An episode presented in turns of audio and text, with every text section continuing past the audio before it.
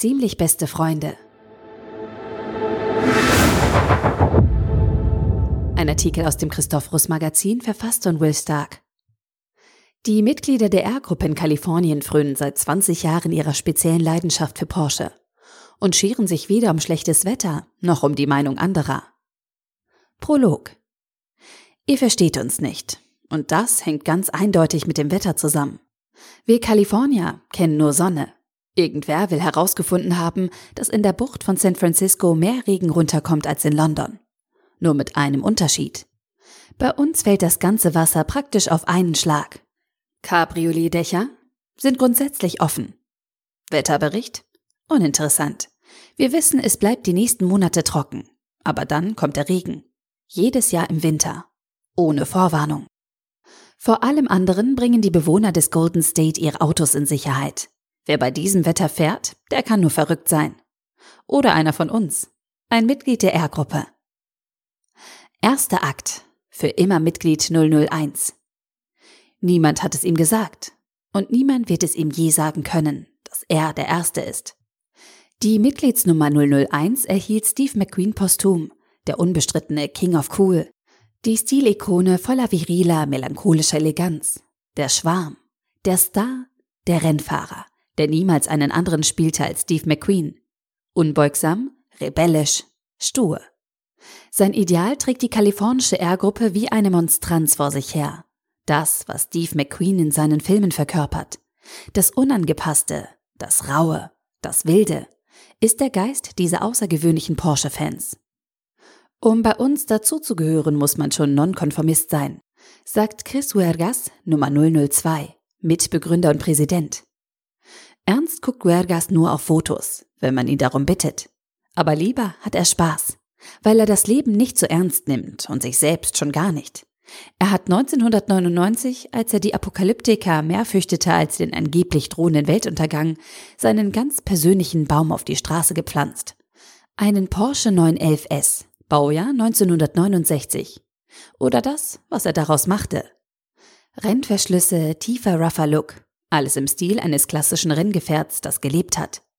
Huergas übersetzte das amerikanische Short Rod der 1950er Jahre in das Jetzt der Porsche-Welt. Und gleichgültig, ob man nun Rod nach Duden mit Pleuel übersetzt oder als Waffe. Es kam ein heißes Eisen dabei heraus. Eines, das aus dem Norden Kaliforniens bis tief in den Süden Hitze ausstrahlte. Dort hatte der frühere Porsche-Designer Freeman Thomas, Mitglied Nummer 003, eine ganz ähnliche Idee. Und so begann es. Der erste Kontakt. Gegenseitige Anrufe. Bald wird mehr daraus. Fünf weitere Bekenner kommen hinzu. Eines der ersten regulären Mitglieder ist Jeff Swart mit der Nummer 011. Rennfahrer, ein guter Freund von Thomas. Swart ist Rallyes gefahren, Rundstrecke, aber richtig gut ist er am Berg. Er gewann auf dem legendären Pikes Peak in Colorado mehrfach die Klasse.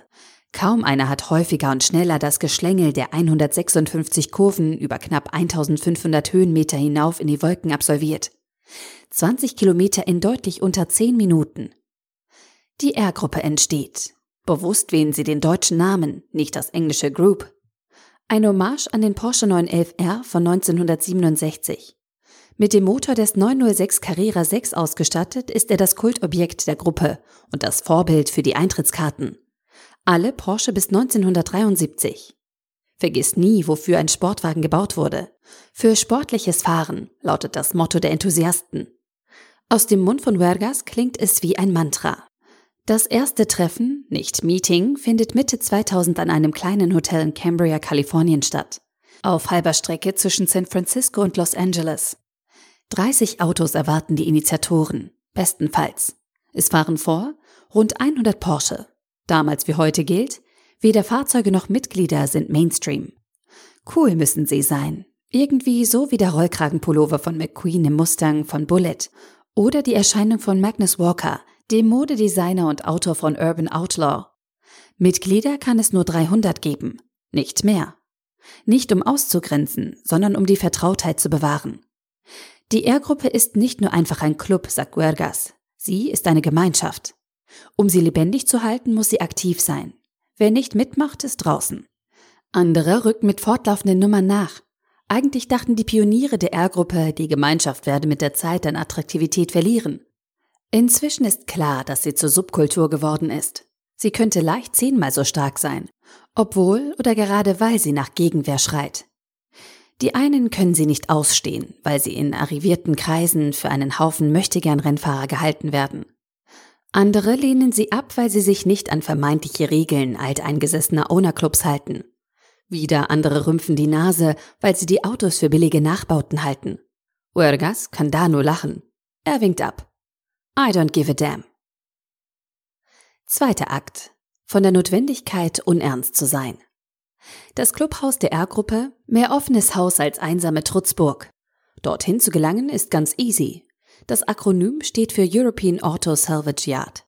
Das Gelände ist in dem kleinen kalifornischen Ort Emeryville direkt an der Bucht von San Francisco zwischen Oakland und Berkeley beheimatet und liegt in unmittelbarer Nachbarschaft der Pix Animation Studios, wo Cartoon-Träume wie Findet Nemo oder Toy Story für das Kino entstehen. Easy hingegen ist ein Ort, an dem Träume einst sehr real endeten. Ein Verwertungsbetrieb, spezialisiert auf Porsche-Fahrzeuge, die nicht so viel Glück hatten unter der Sonne Kaliforniens. Zwar wurde der Betrieb der Anlage 2017 eingestellt, aber noch immer ist das Gelände ein Wallfahrtsort. Dort treffen sich die Mitglieder der R-Gruppe und mit ihnen viele andere Porsche-Enthusiasten aus der Bay Area. Jeden ersten Samstagmorgen im Monat. Seit 20 Jahren. Heute Morgen regnet es. Vielleicht herrscht deshalb nur halb so viel Betrieb wie sonst. Es fehlen die Normals, wie Huergas sagt, Sammler und Gäste, die ihre Autos notfalls mit Wattestäbchen reinigen. Nicht so die R-Gruppe. Kein Wetter kann sie abhalten. Ihre Mitglieder tröpfeln auf den Hof. Ein Grollen, weit entfernt, schnell näher kommend. Ein Gasstoß, herumschwingende Scheinwerfer, Vorfahrt. Immer wieder. Beschlagene Seitenfenster blockieren den Blick ins Innere der Sportwagen. Sobald ein Fahrer aussteigt und sich zu seinen Freunden gesellt, beginnen die gegenseitigen Sticheleien. Rick Spinelli, Mitglied Nummer 720, kennt das schon. Alle wissen, dass er ein kürzeres Bein hat. Deshalb hat er auf das Kupplungspedal ein zweites geschweißt. Doch die Frage danach gehört zum Begrüßungsritual. Sein Porsche 912 aus dem Jahr 1969 wird zwar keinen Schönheitspreis gewinnen, aber auch kein Beschleunigungsrennen verlieren. Dafür gibt es keinen Spott, sondern Anerkennung. Eine Gelegenheit, sich über Jeff Circolo, Mitglied Nummer 750, oder seinen Porsche 356, Baujahr 1960, lustig zu machen, bekommt man nicht. Circolo lacht nämlich gern und schnell über sich selbst. Er nennt den 356 sein Warzenschwein, denn er ist einfach nur hässlich. Trotzdem liebt er ihn. Oder besser, gerade deswegen. Sakolo zögert keine Sekunde mit Spötteleien. Vor allem über jene, die bei Regen nicht fahren, weil ihre Autos dann schmutzig würden. Was ist denn bei euch kaputt, Jungs? Steve Hatch, Mitglied Nummer 746, kommt an, als der heftigste Schauer des Tages niedergeht. Raunen und Applaus. Mit ihm hatten sie nun wirklich nicht gerechnet. Besser gesagt, nicht damit, dass er sein Auto aus der Garage holt. Hatch 911 von 1970 ist bildschön. Ein Fabelwesen in Orange, das man eher beim Concours der Legends im Pebble Beach erwarten würde. Und zwar bei gedimmter Sonne und einer leichten Brise vom Meer. Und tatsächlich hat Hedge kurz überlegt, ob er losfahren soll. Nicht wegen des Sauwetters, sondern weil er sich anfangs nicht sicher war, ob die Scheibenwischer funktionieren. Denn er hat sie vorher noch nie benutzt. Der Vorbesitzer übrigens auch nicht. Der hat den Sportwagen immer nur geputzt. Und Hedge einmal sogar zusammengestaucht, weil er es sich erlaubt hatte, den Porsche mit Wasser zu waschen. Mit normalem Wasser. Der würde wahrscheinlich tot umfallen, wenn er wüsste, was ich hier heute bei diesem Wetter mache. Hedge lacht. Immerhin, der Scheibenwischermotor schnurrt wie ein Kätzchen. Dritter Akt. Das Gesetz der Straße. Dann wird es Zeit zu fahren.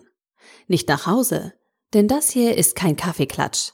18 klassische Porsche teilen das Wasser auf der Straße und folgen dem Asphaltband der Claremont Avenue direkt hinauf in die Berkeley Hills. Es gibt wenige Dinge, die mehr Spaß machen als eine freie kurvige Straße, Heckmotor und ein gefühlvoller Gasfuß.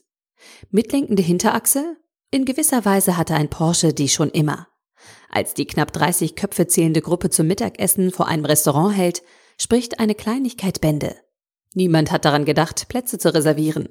Hastig werden Tische zusammengeschoben. Chaos gehört bei der R-Gruppe dazu, sagt Circular mit einem breiten Lächeln. Man will ja eine kleine Spur hinterlassen, damit man in Erinnerung bleibt. Epilog. Die Menschen da draußen verstehen uns nicht. Wir sind die R-Gruppe. Wir kennen keine Regeln außer denen, die wir uns selbst geben. Aber ihr? Ihr versteht uns jetzt. Denn wir sind Porsche-Fahrer. Ihr? Wir? 300. 3000. 3 Millionen. Egal. Wir alle.